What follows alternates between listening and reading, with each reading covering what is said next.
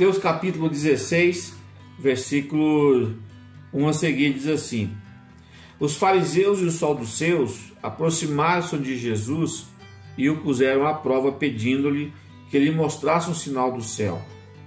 Mas ele respondeu: Quando a tarde vem, vocês dizem: Vai fazer bom tempo, porque o céu está vermelho. E de manhã, hoje haverá tempestade, porque o céu está vermelho e nublado. Vocês sabem interpretar o aspecto do céu, mas não sabem interpretar os sinais dos tempos. Uma geração, uma geração perversa e adúltera pede um sinal milagroso, mas um, nenhum sinal lhe será dado a não ser o sinal de Jonas. Então Jesus deixou e retirou-se.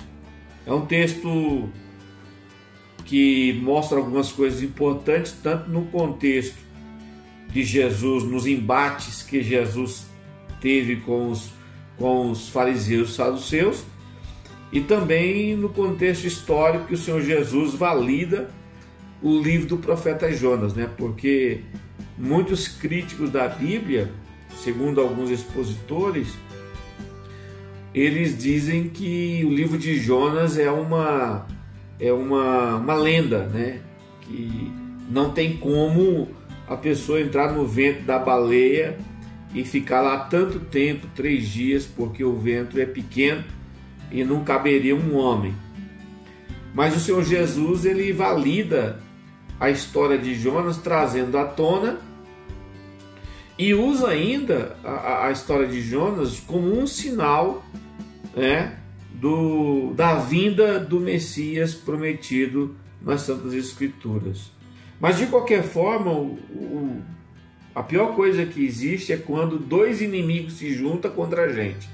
É que du, du, duas facções no tempo de Jesus, que eram os fariseus e os saduceus, que não não tinham conexões, né? Eles, os fariseus, os saduceus, criam de forma diferente no, na, na lei, né? Os, os, fariseus criam na lei, nos milagres, os saduceus não criam na ressurreição de mortos e eles viviam tentando debater com Jesus né, para o pegar. Diz a Bíblia que é para tentar Jesus num erro ou num problema teológico. E agora Mateus registra, Marcos também registra, Lucas, né? Registra esse fato. Mas não foi a primeira vez que, que os fariseus e saduceus pediram um sinal para Jesus e Jesus fala de Jonas. Se a gente voltar a Mateus capítulo 12, lá no versículo 38, é, o Senhor Jesus já tinha, já tinha falado sobre esse sinal para os fariseus e os mestres da lei, né? Eles pediram sinal também a Jesus. E no versículo 39, Jesus disse: Geração perversa e adúltera, pede sinal milagroso, mas nenhum sinal lhe será dado, exceto o sinal do profeta Jonas. Pois assim como Jonas esteve três dias e três noites no ventre do grande peixe, assim o filho do homem ficará três dias e três noites no coração da terra. Os homens de Nínive se levantarão no juízo contra esta geração e a condenarão, pois eles se, se arrependeram com a pregação de Jonas. E agora está aqui quem é maior do que Jonas. A rainha de Savá se levantará no juízo contra esta geração e a condenará, pois ela veio dos confins da terra para ouvir a sabedoria de Salomão. E agora está aqui o que é maior do que Salomão. Aí o Senhor Jesus, né, dá uma, uma, parece que ele muda de assunto, mas não. Na verdade, ele está respondendo a uma crítica muito severa que os fariseus, nesse caso, fizeram a Jesus nos versículos anteriores. A partir do versículo de número é, 22, o Senhor Jesus encontra com um demoniado surdo e mudo. E aí Jesus expulsa o demônio dele e o, e o mudo fala e começa a escutar. Aí os fariseus né, e os mestres da lei disseram: esse aí está expulsando demônio por Beuzebu. E aí Jesus diz para ele o seguinte: olha, todo pecado que o homem cometer contra o pai e o filho será perdoado, mas o que pecar contra o Espírito Santo não terá perdão, nem nessa vida, nem na vindoura. Então o embate já tinha, já tinha sido é, é, começado anteriormente.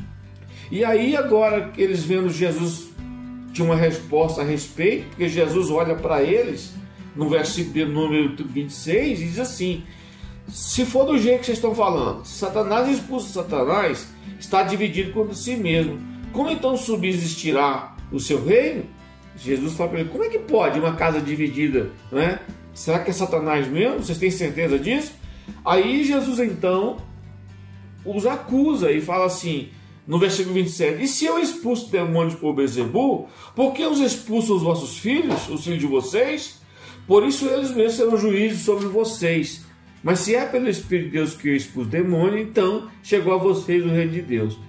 Então eles, eles ficam acuados, porque naquela época, na época de Jesus, já existia o chamado exorcismo.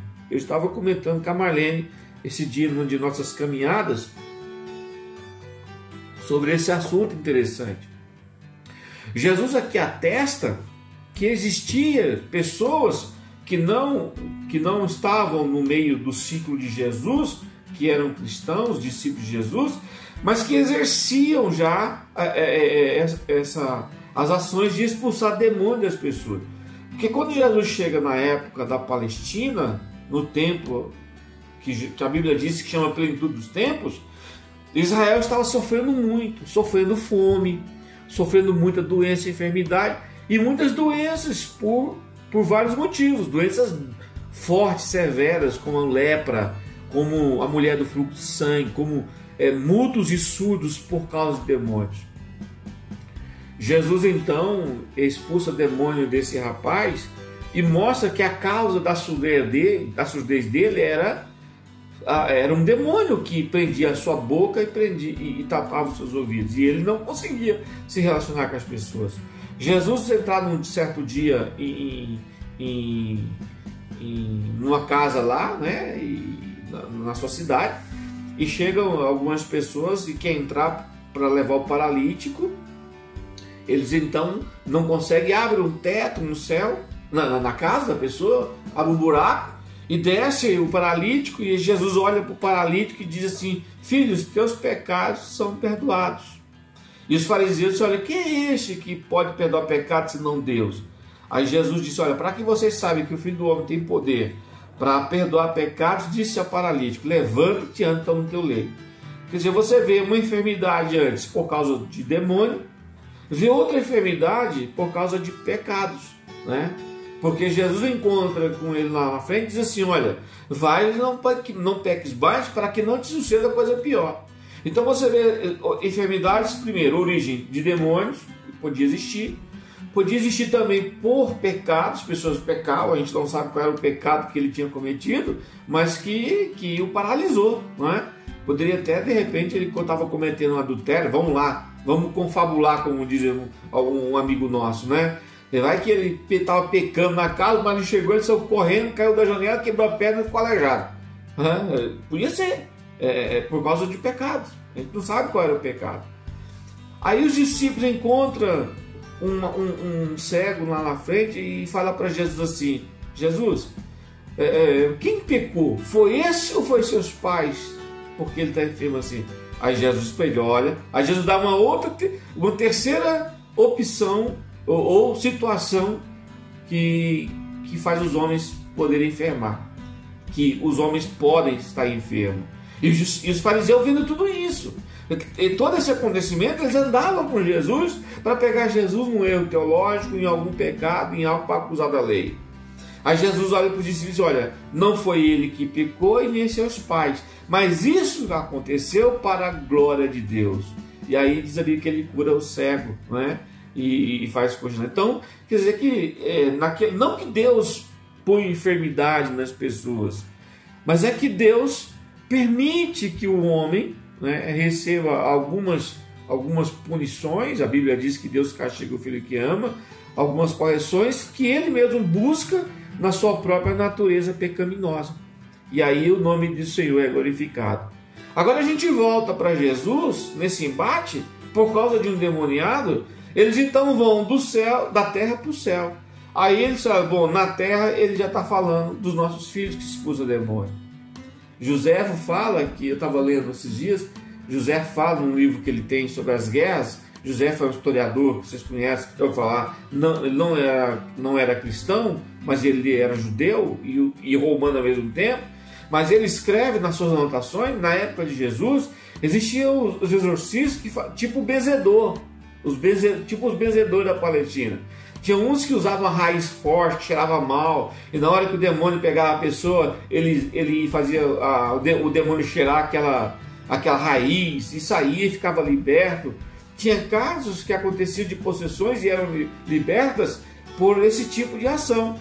E, e, e, a gente até, até entende que Deus permitiu isso. Alguns, alguns é, expositores da Bíblia dizem que Deus, por misericórdia, permitia que isso acontecesse por causa do sofrimento do povo que era muito grande. Então Jesus muitas vezes ficava com dó daquelas pessoas e uma vez ele até exclamou que elas eram como ovelhas sem pastor, por causa da, de tanto que aquele povo era oprimido pela falta de liberdade espiritual, né? pelo, pelo misticismo, pelo, pelos demônios, pela fome, pela, pela, pela classe econômica, pela economia que estava devastada na época de Jesus.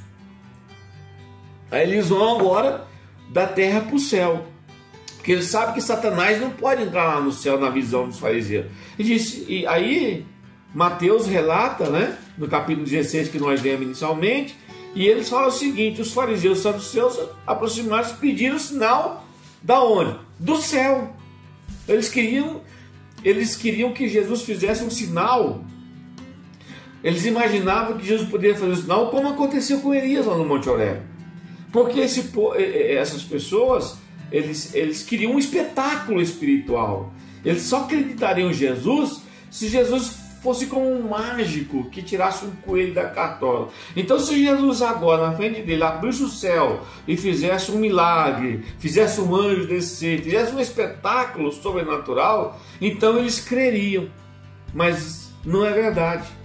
Porque Jesus conhecia o coração deles e Jesus fala no versículo, 30, no versículo 4 do capítulo 16, também lá no versículo 39 do 12, uma geração perversa e adúltera pede o sinal. Esse caso aqui, a palavra adúltera, a gente não pode levar ao pé da letra, porque adúltero no conceito de Deus para com Israel era, um, era um, uma alegoria, porque Deus, no, nos profetas, Isaías, Jeremias, é, é, Malaquias, o Senhor trata as profecias de aviso a Israel se colocando como marido e tinha como uma esposa infiel que era Israel. Aí o Senhor pega e usa essa, essa, essa alegoria, essa metáfora, né? Se eu posso assim dizer. Aí tanto é que no livro de Oséias, o profeta Oséias, ele faz na prática que Oséias tivesse um casamento com uma mulher é, é, infiel para demonstrar o quanto Israel era infiel com ele. Então Jesus, quando olha para eles e diz, ó, geração perversa e adúltera, é por causa do coração deles estava alienado do verdadeiro, da verdadeira piedade que Deus queria dos, do, do, dos seus filhos, do seu povo. Lá em Miqueias capítulo 6, versículo 8, o Senhor diz através dele assim: Que é o homem que o Senhor requer de ti, senão que ames a justiça, ames a misericórdia e andes humildemente com o Senhor teu Deus.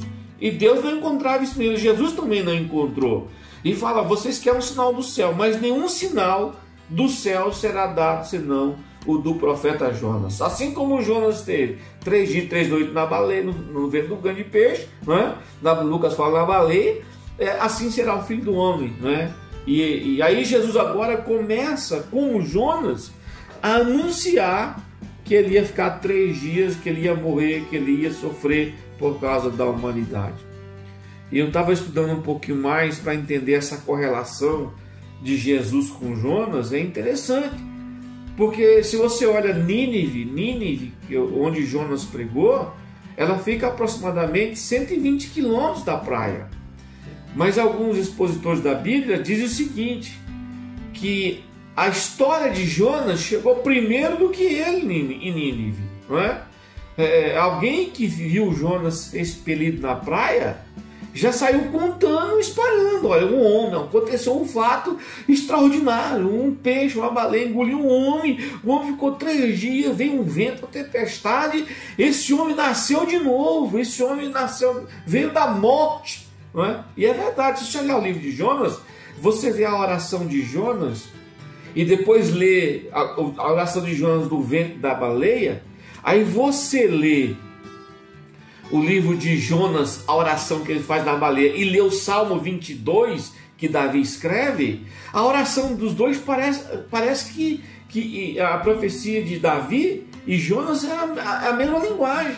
Né? O, o, o, Davi diz aí no, no Salmo 22: Não deixarás a minha alma no Sheol, e nem que o teu santo veja a corrupção. Né? Era o que era? Aquilo é uma profecia a respeito de Jesus, que o corpo dele não ia se decompor, não ia ser comido de bicho, mas ele ia ressuscitar. E Jonas a mesma coisa, lá na oração do vento da baleia, Jonas orava, Senhor, das profundezas a ti clamo, não é? é? Eu sei que o Senhor vai, vai, vai responder, e eu vou ressurgir, eu vou de novo cantar diante do Senhor, meu Deus.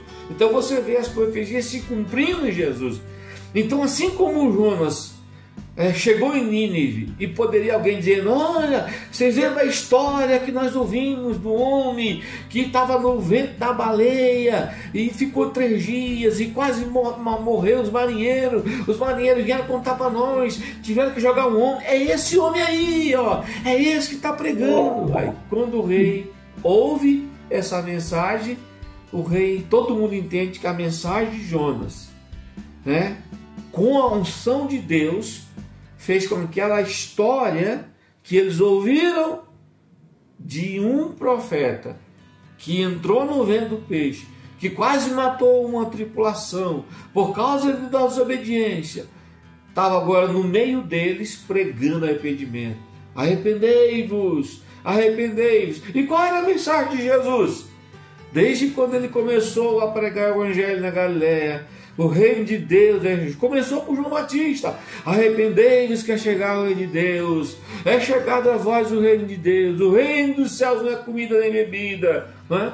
Quantas vezes Jesus explica para os fariseus que o reino dos céus é? é Deus reinando em nós, é Deus reinando essa vontade, e o filho do homem é, vem comendo e bebendo, e vocês falam isso, e os embates eram a respeito da divindade de Jesus. Então agora Jesus dá um sinal parecido. Três dias depois, né, ao terceiro dia, aí tem um probleminha que os críticos da Bíblia diz o seguinte, que não é verdade que essa história de Jonas e de José ela, ela se entrelaçam, porque Jesus não ficou três dias na terra, não é? É verdade. A Bíblia diz que Jesus ficou três dias mas é necessário entender a linguagem bíblica. Naquela época, às horas dos judeus, é, o dia começava ao início do sol ao pôr do sol. Então, quando o escritor sagrado, quando o escritor escreve que Jesus ficou três dias e três noites, o dia era contado inteiro. Então, se você conta o dia da sexta, a madrugada da sexta, que começava à meia-noite, e depois a madrugada do sábado, a madrugada do sábado domingo, e aí o terceiro dia vai dar no domingo, é, compõe os três dias. É uma linguagem poética, não é? mas simplesmente dizendo que ao terceiro dia, Lucas é mais enfático e diz ao terceiro dia, não diz e após o terceiro dia. Mas ele diz: ao terceiro dia, Jesus ressuscitou. Ao primeiro de semana. Então, a Bíblia se completa e anuncia. Agora, Jonas ficou três dias e três noites no ventre da baleia, e a Bíblia ele próprio Senhor Jesus, ele, ele, ele mostra isso. E o que, que a gente pode tirar dessa, desse aprendizado? Né? É que a nossa fé ela não se fundamenta em cima de historinhas, mas de fatos verídicos que aconteceram ao longo da história do ser humano e que foram validadas e foram registradas né, pelo Espírito Santo e mostra que tudo se culmina em Cristo. Então, o que Deus tem que falar com o ser humano a respeito de salvação, de perdão, de vida eterna, encerrou-se em Jesus. Aí por isso que a gente vai lá em Hebreus, se eu não me engano, Hebreus capítulo 1, o escritor aos Hebreus fala isso, quer ver? Deixa eu ver se eu não estou enganado. Mas tudo agora que Deus tinha que falar sobre amor, perdão, ele fala de Jesus. No versículo 1, Hebreus 1. Há muito tempo, Deus falou muitas vezes e de várias maneiras aos nossos antepassados por meio dos profetas. Mas, nesses últimos dias, falou-nos por meio do Filho, a quem constituiu herdeiro de todas as coisas e por meio de quem fez o universo. O Filho é o resplendor da glória de Deus e a expressão exata do seu poder, sustentando todas as coisas por sua palavra poderosa. Depois de ter realizado a purificação dos pecados, ele se assentou à direita, a majestade das alturas, das alturas tornando-se tão superior aos anjos quanto ao nome que herdou é superior ao deles. E aí ele vai ainda escrevendo sobre Jesus e vai citando o texto sagrado. Então, por isso que o canon sagrado, as escrituras se encerram em Jesus. É, o Apocalipse é o, as últimas palavras de Jesus, ele que ele deixou registrada para nós. E é interessante que muita gente ainda vive como um fariseu e saduceu, ainda vive como um Tomé. Eles que, acham que Jesus tem que se manifestar por espetáculos. Por isso que a Bíblia nos ensina que a gente deve ser comedido.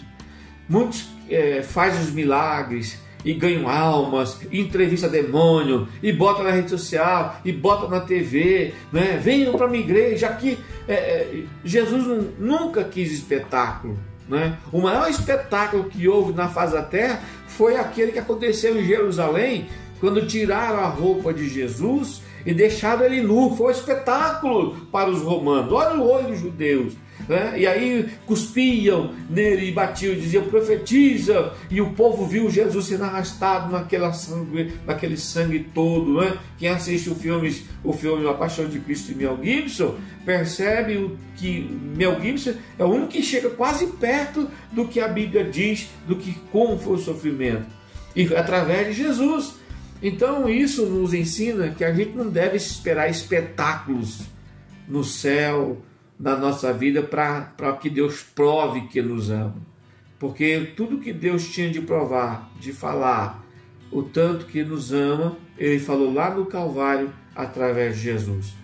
E é por isso que a gente quer saber, quer que a nossa fé cresça, quer saber se Deus existe, quer saber se Deus opera, se Deus ainda fala, é simples.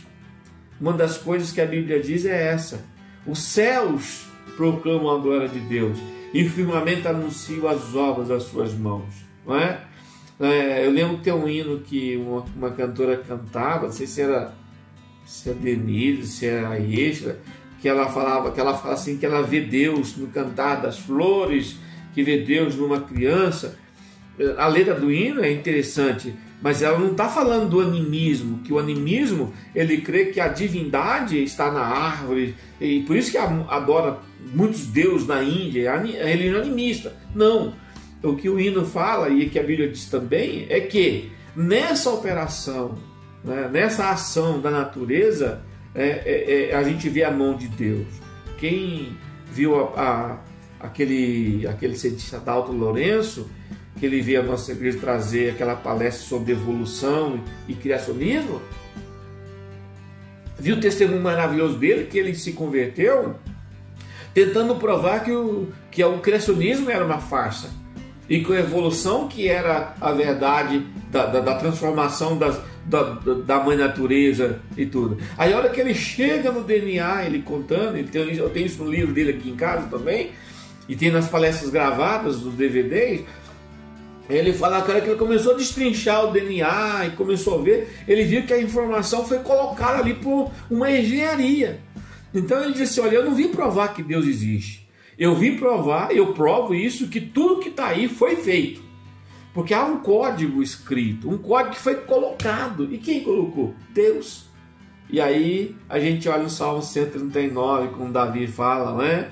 Ainda nenhum dos meus dias estavam andando, mas já estavam escrito no teu livro. Quando eu ainda estava em formação, tu é, entreteste. Ele quer dizer que trançou as ligas, os ossos, o, o genoma, né? A mão de Deus. Então, é motivo da gente se alegrar e saber que em meio à dificuldade que nós estamos enfrentando na, na pandemia, no isolamento social, né, no, medo do desemprego, nós podemos glorificar Deus porque nós temos uma viva esperança, que nós temos um Deus que se comunicou com o homem, se comunica com o homem.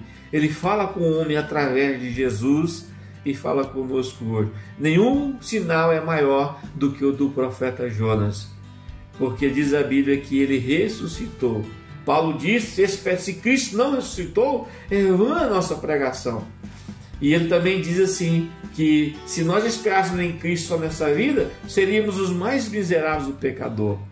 Por isso que nós somos felizes, um povo, um povo, como diz o hino lá de Asaf Bob, um povo a quem Deus libertou, verdadeiramente somos livres. Amém?